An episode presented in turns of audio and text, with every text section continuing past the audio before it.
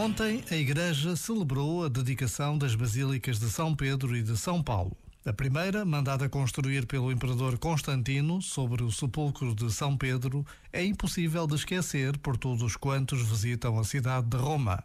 A grandiosidade, a beleza, a arte colocam-nos perante o mistério da presença de Deus, que ali se revela de uma forma tão bela. A Basílica de São Paulo, junto à Via Ostiense, é igualmente grandiosa e bela.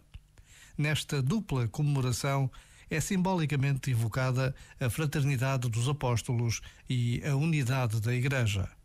Por vezes, basta a pausa de um minuto para trazermos à memória lugares de verdadeiro encontro com Deus. Este momento está disponível em podcast no site e na app.